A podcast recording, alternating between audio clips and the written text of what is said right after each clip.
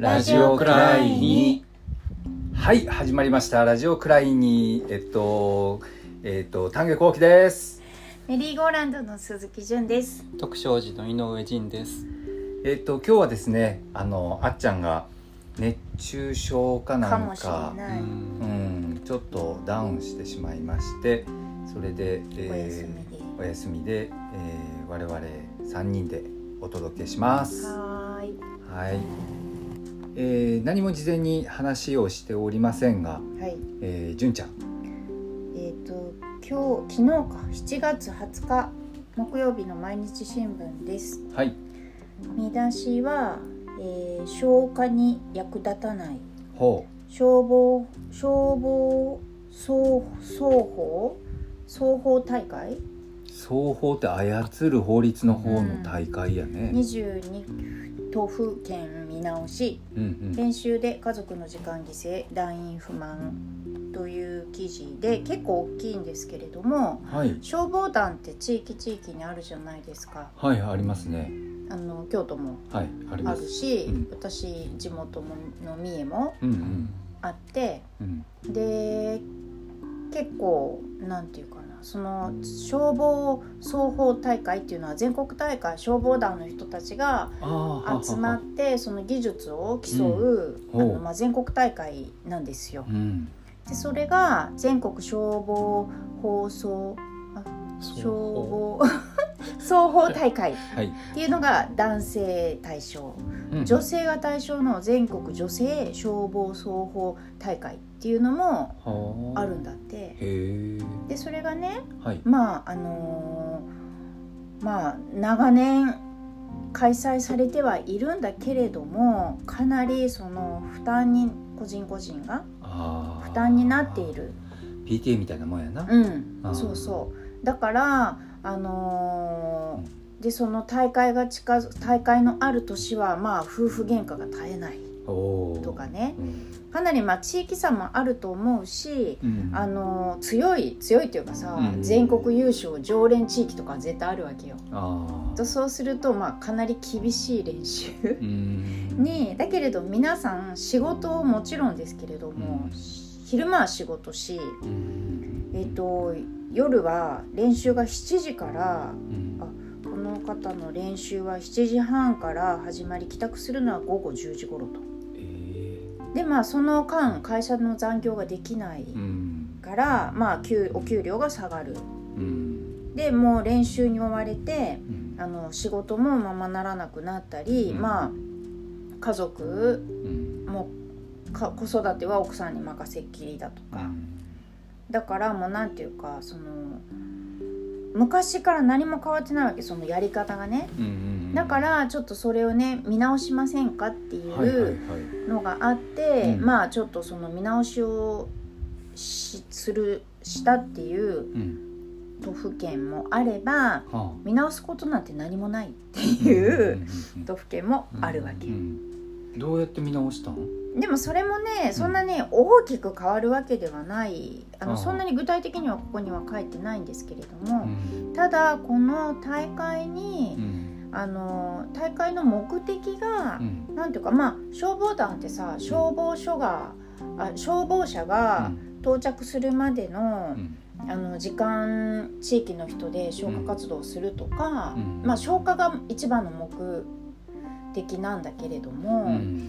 うんこの大会はねホースの巻き方とか、はあはその実際の消火にあ関係がないようなことを延々とやらされてるっていうあ感じがあるわけ。ー種目みたいになってるそうそうなんかもう競技競技かになっている。8匹でこうはしごに登ってとかそういう。あそれ昔の火そういうのじゃしな？ないと思うけそれではないど、か。うんうん、けどだからそれをね、うん。なんかで分担するから、はい。あのホース巻く担当とか、うんいろんな担当があってう、ん。なんていうかその動作ばっかりをね、うん。何百回も練習をするから、うん。ホースを巻くのは早くなるけれどあー。じゃあ実際うん。そのそれがね役に立つどかんだけもしもの時に役に立つかというと役に立たないじゃないの？ってあの旗から見てると、まあ、ご本人も思ってるのかもしれないけれども、うん。でこれはね100年前と何も変わってないんだって。その100年前にでも。双方。そういうのそういうのを誰か提唱しはった人がいるんだよね、うんうんそうかうん、でそれがまああのなでそれを一旦ねもう消防団とかねやっぱりだんだん時代に合ってこない、合ってないんじゃないのか、若い人も集まらなくなってるだろそううしね、そう、う。ん。っていうのがあったのに、うん。で一時はその消防団不要論っていうのもこう出始めていたのだけれどうも、ん95年のうん。阪神・淡路大震災ああでやっぱり必要。で共助うんうん共に助けるの共助？うんの象徴として消防団はものすごくやっぱり期待されて期待されていたのうで、ん。なくすわけにはいかないとかさ、そのさそれで速さを競うわけ？その巻き取りの速さとかを競う。多分いっぱい種目あると思うんですよ。だけれどもさ、まあ、それと現場とはやっぱり違ってくるだろうしで一時期さその消防団っていうのはあの非常勤の地方公務員に当たるわけ。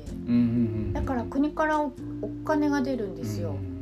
だけれどもそれも前からよく新聞には出てたんですけれど、うんその入ったお給料うんは一応個人個人に、うん。あのもらうんだけれどもそれを消防団うん。が、あのみんな集め徴収しちゃう。て飲み会の飲み代にしたりなんかうんバス旅行の資金にしたりとかしてうん。個人にはもう分配されてないわけ。うん。うんだからうん。それにそういうのでこの家族からもう不満が出たりとかん。俺の知ってる消防団はあの周防島ってあの山口県のうん。あの宮本恒一が生まれた、あの周防島にあの水の出版っていうあの一人で出版やってるあの友人がいるんですけどね、うん。その彼があの猫社長と言われてるその猫社長がやっぱり消防団に入って、うん。であのそこはなんかやっぱりすごく結束力のある消防団で、うんうんあの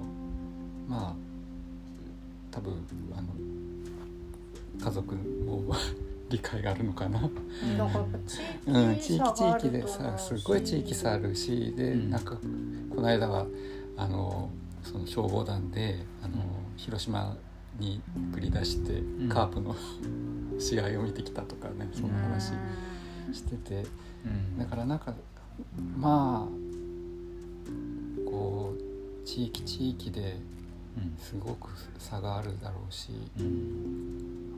その確かに僕前あの PTA やってた時に消防団の人たちがうん。えっとまああのほら例えばなんか不審者が出たみたいな話になるとうん。すぐ繰り出してくれてとかあの見見回りを買ってくれたりあとはそのなんだちょっとしたイベントごとは消防団として手伝ってくれたり、あの例えばなんか餅つきをやるよとかうん。そういうのとかねそういうのもあの手伝ってくれたりっていうのもあったしうん。あの結構消防団としてはあのその単なる火消しとかそういうことだけじゃない役割をたくさんしてくれていてあの、まあ、そこにはある種のそのコミュニケーションの場になっていることうん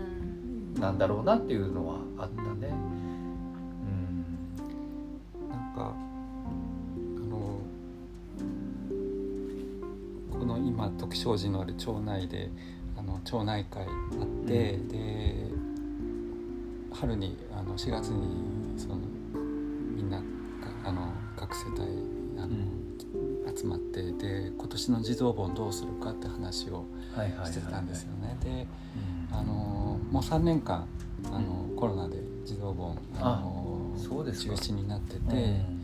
でお飾りとかなしでまあうん。一応お地蔵さんのところで、あの僕がお勤めするっていうようなこと、でまああのちらほらあの町内の人があの遠巻きでこうお参りするような形ではやってたんですけれど、ん。じゃあ今年、まあ、コロナも収まってきたしやりましょうかって言ったらうん。みんなでもうあの地蔵盆するの飾りするの大変やし、うん。子供もいないしとかって言って、うん。すっごく消極的になってて、うんわかる、うん。であでもせうーん。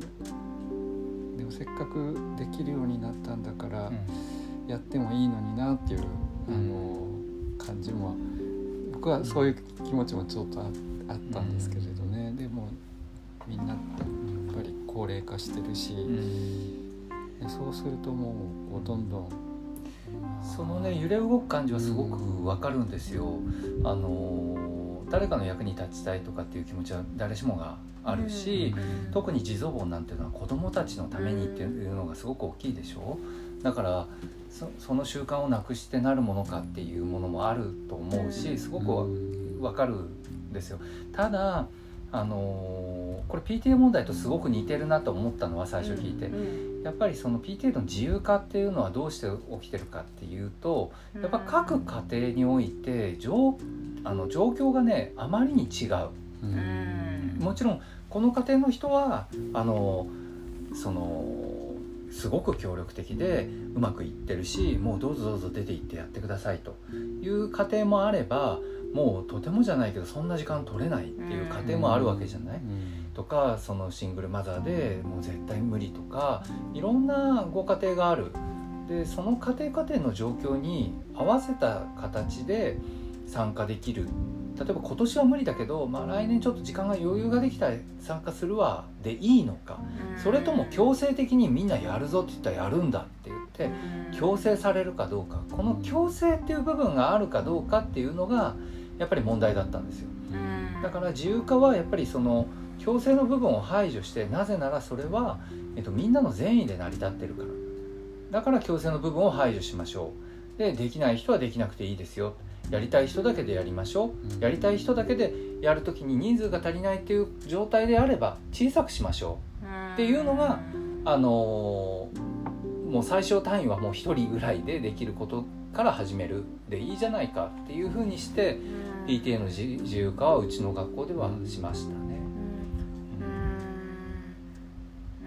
うん。なんかそのあのーそんなにさうん全員がノリノリでうん。やるものではないとは思うんだけれど何でもねうん。町内会とかでもそうだし。うん。だけれどあのーこの消防団の場合も PTA もそうかもしれんけどなんていうのそのなんでこれやってんのかわかんないけどずっとやってるからうん。続いてるっていうものってあるじゃないですか。もう習慣としてでそれをさ変えるのってさうん。やめるとかさうん。あのじゃあもう夜集まるのやめましょうとかさ、なんかそういうのとかを変えていくのってやっぱすっごい労力いるしすさね。やるのは嫌だけど変えられるのも嫌とかさうんいろんな人がいるわけでしょ。そうそうそうそうそうう。ん、で一回なくなると、うんやっぱりもう一回作り出すのが大変だっていう人もいる。うんうんうんうんだからまあまあ人ね2人集まったらもうそれですでにもう全く同じ方向向いて同じことをするなんてありえないわけで、何だってそうじゃないですか。でそれは学校でもそうかもしれない。家族でもそうだし、うん。学校でもそうだし、あとあの年季法要3回忌とか7回忌とかそういうのがねうん。こうどんどんなくなっていって。あ今？あ今。のおお寺さんとしお寺てはお寺としては。その年季法要がなくなることが、だからもう法要があるからって言ってこう親戚が集まることもなくなってきてるし、うんまあそれはまあそれはあのもう本当になんかそれとこれとちょっと違違うう気もでするけど、でもさでもさ僕らの時間は一体どこに行ったんやって思うよね、今までじゃあ顔つき合わせてそうやってコミュニケーションする時間をすごくたうん。尊んだというかうん。大事に思ってたうん。はずがもうその時間すら取れないっていう状況がどんどん生まれてる僕らの時間は誰が奪ってんのやっていう、うん。うん。いろんなこと便利になって、うん。うん時短グッズとか出てる時短家はずなのに。電とか。はずやのに、ルンバが掃除してくれるはずなのにうね、ん。うん。でもう一つはね、うんそのじゃあその競技自体がうん。その魅力的であれば、うん例えば活動自体が魅力的であれば、うんひょっとしたらそのみんなが合意の上でやっぱりやっていこうってことになるかもしれないんだけど、さっきも言ったように100年前から変わっていないなんでやるんだろうっていう疑問がの声があるのに、変わっていけていないっていうのがポイントなんじゃないかなと思うの。だったらそのやり方を変えて、うんこのその巻き取りのスピードを競うじゃなくて、なんかあのついつい笑っちゃうような巻き取りの仕方をしたら勝ちとかね分かんないけど、うん。とにかくその何かしらその魅力的な会合にするっていう工夫を誰かがこう始めたらいいんじゃないのと思うけどうね。んうんでもなんかすごいやっぱりあの消防団にやっぱりものすごい熱心に取り組んでいるうんうんあの人たちもいるわけじゃん。うんでその人たちにとってはものすごいステータスだしやっぱ名誉なことなわけよ。その大会全国大会で優勝。したとかいうことが。うんでもやっぱりさあの丹下さんが言うみたいに、その人たちはその人たちがや目指すところがあるから、うん。一生懸命でももちろんいいんだけれど、うん。そこにもうつい気持ち的にはついてきてないのうに、ん。振り向いたら誰もついてきてないのにそこをなんていうかこう力づくというかね、いろんなあのちょっとやめてくれるかなこれ。今、ね、猫がパンを食べようとしてました。おいおい、だからやっぱそのあり方うん。にもう問題があるだろうし。でもねでもねそのやっぱ煩わしいじゃないですかこういうことって。うん。でその地蔵盆にしてもこう考えるとさいややっぱしんどいわこの暑い時期にとかさ。いろんなことがあるけれど煩わしいからやめるっていうのはうん。私はなんかそれをややっちゃえば、楽かもし一瞬は楽かもしれないけれど、うん。やっぱ何かこう取りこぼしていくことかことがねうん。あると思うんよ。だからやっぱ人と人とがさつながっていくまあ一つのツールかもなわけじゃん。何でもかんでも。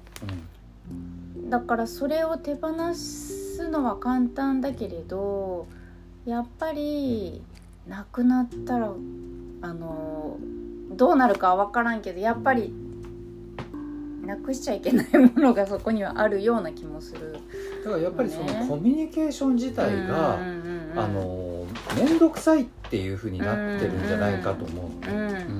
おいおいおいおい君君袋に頭突っ込んで、美味しいもんないうんだからそのそういう七面倒くささってもちろん全然あるんだけれど、あのそう思う気持ちがどんどんどんどん強くなってる気がするのね。でその何でも面倒くさい何でも面倒くさいってなっている。で人と会うの面倒くさいっていう感じがどんどん強くなってる気がしていて、でつまり人間ってほ本来すごく煩わしい生き物、で自分とは全然違う生き物だし、そんなにあのパッと会うようなものでもない、その煩わしさも含めて人間として受け入れるっていうつもりだったのが今どんどんどんどんあのなんだろうそうじゃないあのつるっとした人間像を頭の中で思い浮かべてるんじゃないだろうかと思うのね。それこそ AI と喋ってる方が楽みたいな人っている出てきてると思うのよ今。そのシリが友達だみたいな「ヘイシリ」みたいなもうそういう人ってまあシリもねどんどんそのアップデートしていってあ今誰か反応したね。シリ？うん。へえ？あそうだよ。シリ。反応してる。そうそう。ボタン押してへんのに勝手に人の話聞くな。でもそうやってさやっぱりそのそれがなんとなく、えっと人間の代わりとして、うんその存在してしまう物事がすごく多くなってるんじゃないかなその携帯電話見てる時間がの伸びてそういう人とのコミュニケーションに使う時間が減ってるっていうことはもう絶対そうだと思うんだよな。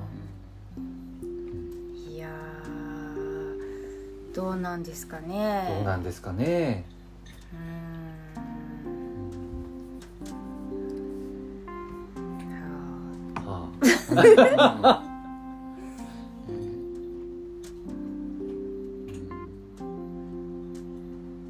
喋るの喋らんの。どっちす。みません。あのラジオに慣れてまそうジンくんのね独特な間がねあのそう悩みの間がいい感じなんですけどあのその昔で言うとテレビとかもねその3秒。3秒そう。ねもう放送事故放送事故だっていうふうに言われてた、うん。でも3秒ぐらいねああうーんって言ってもいいんじゃないかと思うんだけど、でもテレビラジオがさうん。音が聞こえやんくなったら不安になるのは分かるんや、うん。ん、でもそのなんか静寂の緊張感とかね楽しんでいただけたらいいと思うんだけどね。でもテレビは動いてるやん。動いてる動いてる。映像やのにさ、うん。3秒しか持たんってあちょっとすごくない？違うのよ。映像はあるけれども音が出てないとかさ、ああ壊れたかなって。そういう場合にうん、そうそうそうそう。機機械が壊れたんじゃないかっていうこととすか、放送側が何かうまく電波を出せなかったんじゃないかっていうふうに言われちゃう僕もよね。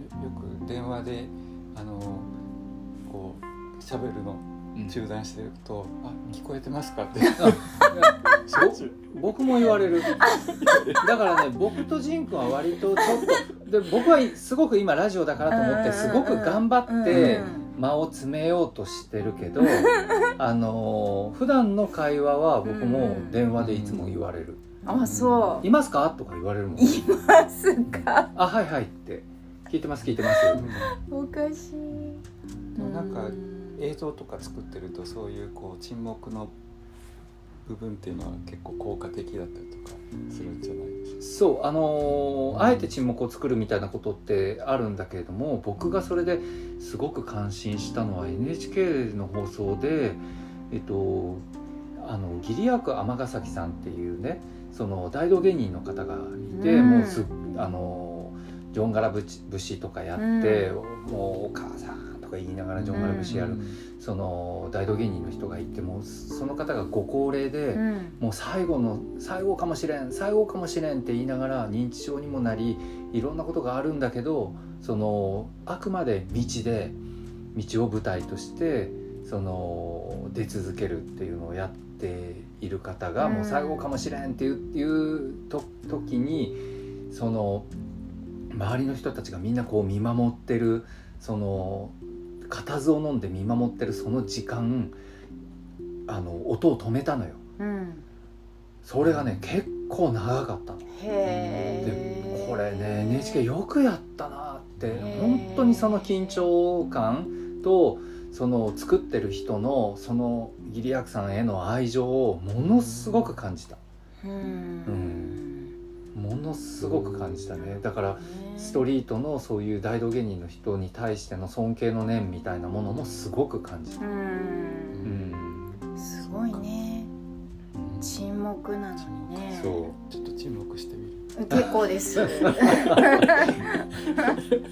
だって本当にジンくんと喋っとるとさうん。なんか喋んのかな終わったんかな？喋んのかなみたいなのが結構あるわけ。はいはいはいでその喋ろうとしてるのに私がもう待ちきれへんくて「もうごめんやけど行くわ」とかさ やるってまうとちょっとひどいことしたかなって。で肝心なことをあの言え言わ言えないままこう会話が終わることが。うん。しょっちゅう？うん。あるね。ってあるかないかわからんわけよこっちには肝心なことを言うのか言わないのかさえもわかんないわけ面白いね面白いねそういうバランスっていうのもなかなか面白いと思うよ。だって僕えっと若かりし頃につ、うん。あの外国人の方と付き合って、全然ね言葉のコミュニケーションがうまくいかないわけ、うん。うん。だからあのーちゃんとしたほ本質的なことを言われたような気は全くしてないんだけど、あのなんとなく分かったっていうことでうん。OK にする、うん。その余白があるからうまくいってた感じがある、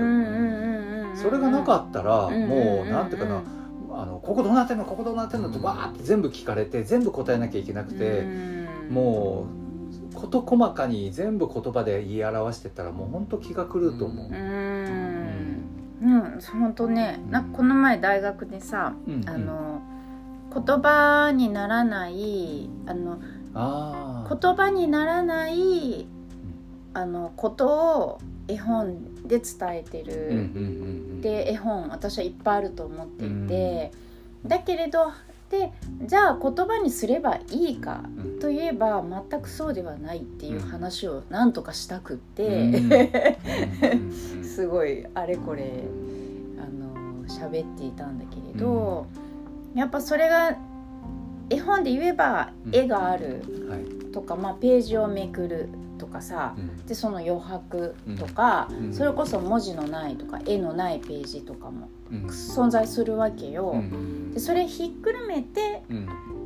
あの一つの表現うんじゃないですか、うん。さっきの NHK のね、その無音っていうのもそうだけれどう、ん。なんかそれひっくるめてだから、なんていうかうんハウツーはないわけよ、うんかそれってすごい難しいなと思う。とか何も起こらない、うん。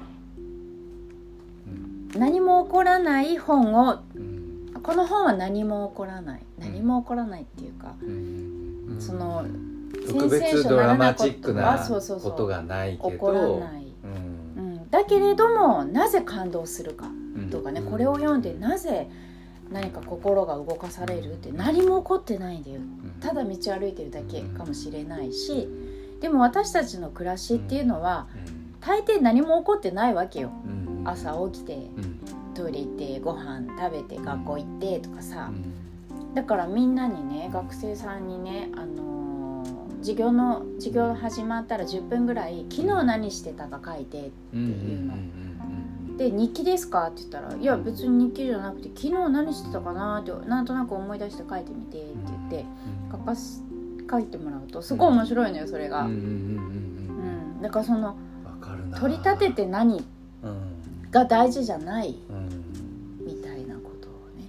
そうなんか物語のあり方にねうんすごくこう例えばなんていうのかなもあの大きな物語みたいなことで、うんうん。うんみんなが知ってる大きな物語みたいなのがうん。例えばそれって昔だったら宗教の中にさ、そうそういうものがやっぱり入っていたりとか。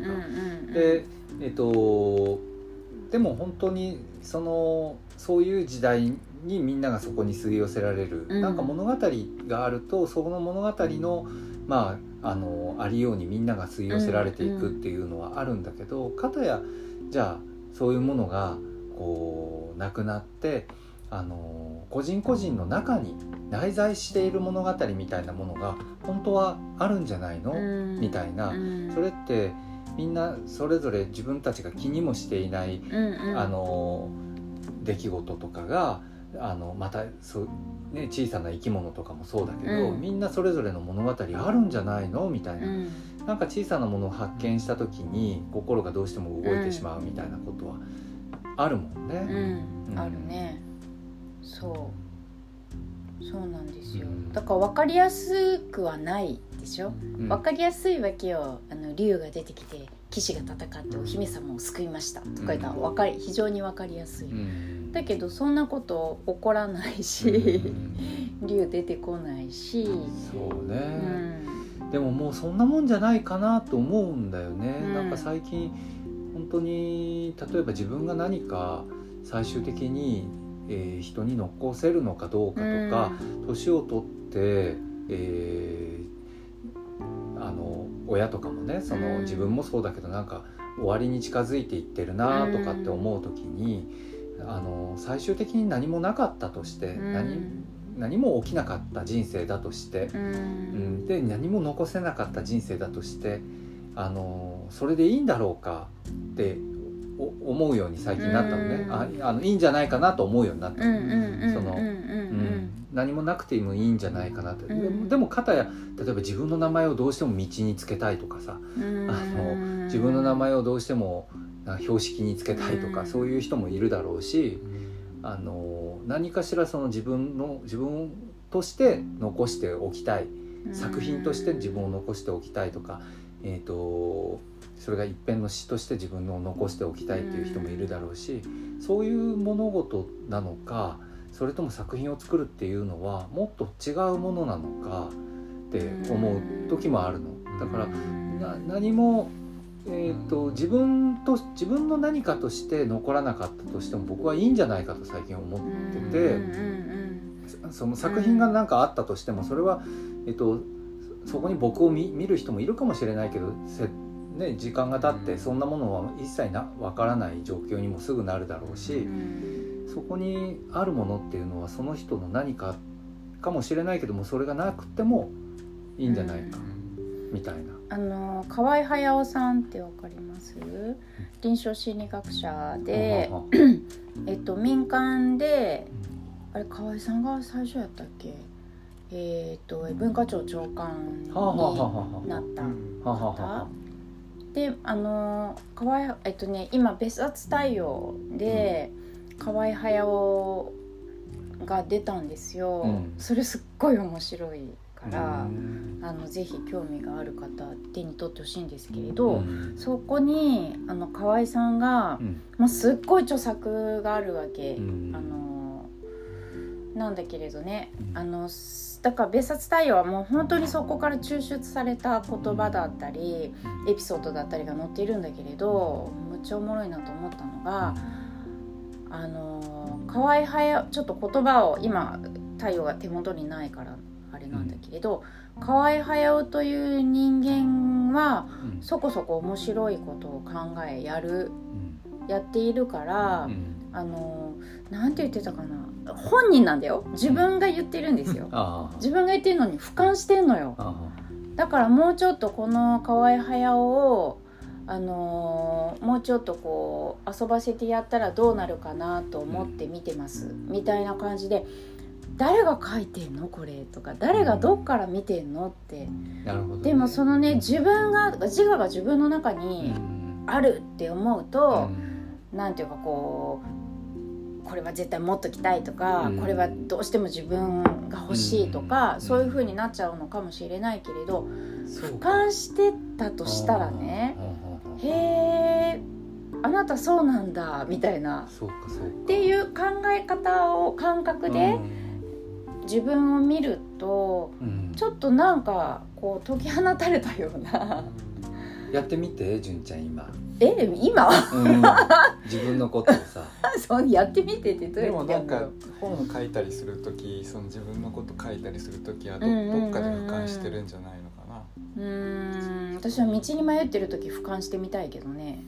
どこ取ってんの？あんたみたいな。そういうことじゃなくてそういうことじゃなくてさでもそれをちょっと実験してみようかな、僕あのこれリスナー聞いてる方もぜひやってみてください、なんか自分のことをまるで別人格のように、あの俯瞰しながらお前もなかなかやるなとかそういうことを言うわけでしょ、うそう、うん、面白いなと思ってさ、ねうん、やってみよう、うん、やってみて。今度ちょっと太陽持ってきます、うん、ちゃんとそこをよし。じゃあみんなみんなでやってみよう。みんなでやってみよう、うん、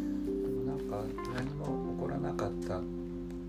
何何も起こらないっていう、そういう物語がすごくこう感動するっていうのは、今丹下さんがこう自分はもうこうこの世から消えて何も残さなかったっていうふうに何も起こらなかった人生として、うん、でもそれをこう誰かがやっぱりねそれを見つけるんじゃないのかなって気がして、うんうん、何も起こらないなんてありえないわけで、うん、ね、生きて。だから、それをこう多分誰かにまた見つけてもらいたいなっていうような気持ちがどっかにあるんじゃないかな。うん。そうかもね、うん。でもなんかややってられないのよなんか、うん、やってられない。うん。なんかその自分が何か残そうとか思って、うん、それに向かっていくっていうのはすごくなんていうかなしんどい気がしてね、うん、だからあのつまりそういう形の成功っていうのがあったとして、でそういう成功をしなかったとしても、許したいんですよ自分で自分のことを。うん。私はねなんか残したいじゃなくて、うん。つなげたいかな、自分はただのうん。なんていうか私はまあ河合さんもそうだけれど、うん。生前何度もお会いしてるしはあはとかまあたくさんまあ絵本の作者なんて、うん。まあ生きてる人もいればもう亡くなってる人もいっぱいいてさ。あうん。だけれど私は本屋だから、まあ、それを読んでうん。お客さんに紹介して売るわけでしょ、うん。で私はなんか通過点なわけ誰かが残した何かを次に伝え伝えたいっていうか渡したい。うん。のその通過点であると思っているから、自分がっていうよりは、もういっぱいもらったから、うん。これこれも持ってってこれも持ってってみたいな感覚かな、おかえり。おかえり。おかえり。おかしい。のには頭。かくちゃんと一緒やんあれどっかに隠したよ、今そこの紙袋の中に入ってそうその上の紙袋やで。あ。え？じゃあえっ、と絵本コーナー。はい。来てください。これやったっけ？八島太郎は前「カラス太郎」っていう本を終わったんだけれど、うんここに開いてる。これはね「雨傘」っていうタイトルではい八島さんはあのニューヨークに暮らしてたのね。うんうんで、えっと娘ももっていう娘に初めての3つのお誕生日に初めての長靴と傘うん。はい。雨傘をプレゼントするのよ。うんでももは嬉しくて嬉しくてさ、うん。早く傘さして長靴履いて出かけたいのに一向に雨が降らない。買ってもらったばっかりのやつをな、全然降らない。うんそしてもうやっと待ちに待ってやっと雨が降って、で初めて傘さして長靴履いて出かけたんだよね。うん。そしたら雨がさ傘に当たってさ、うん。音がするじゃん。うんうんボンポロボンポロ。うんうん。ポンポロポロポンポロ。うんうんポンポロポンポロ。ボロボロポンポロ。うんって音がする。うん。とかその傘を差してるから両手で。うんお父さんとかお母さんと手をつなげないわけはあはだから一人で大人みたいに歩かなきゃってその時うん。ももは思ったんだっあて。うん。であのーそういう日がありましたあった。でえっと最後はねあのももはもう今ではすっかり大きくなってこのお話を少しも覚えていません。あ。覚えていてもいなくてもこれはももが生まれて初めて雨傘を差した日だったのです。あなるほど。そしてまたももが生まれて初めてお父さんやお母さんと手をつながないで一人で歩いた日だったのです。もうグッとくるやん。もうグッとくるやん。なこのことやん今日ずっと話してたのは。本当だうん。ねこれやん。素敵でしょ素敵。絵もめっちゃいいんですよ。ねうえ、ん。そうなのよそうかそうかいやもうさすがや今日の話の最後これ持っていった。なんでこうなるかな。ね。ということというでことではい。じゃあまた来週。来週。はラジオくらいに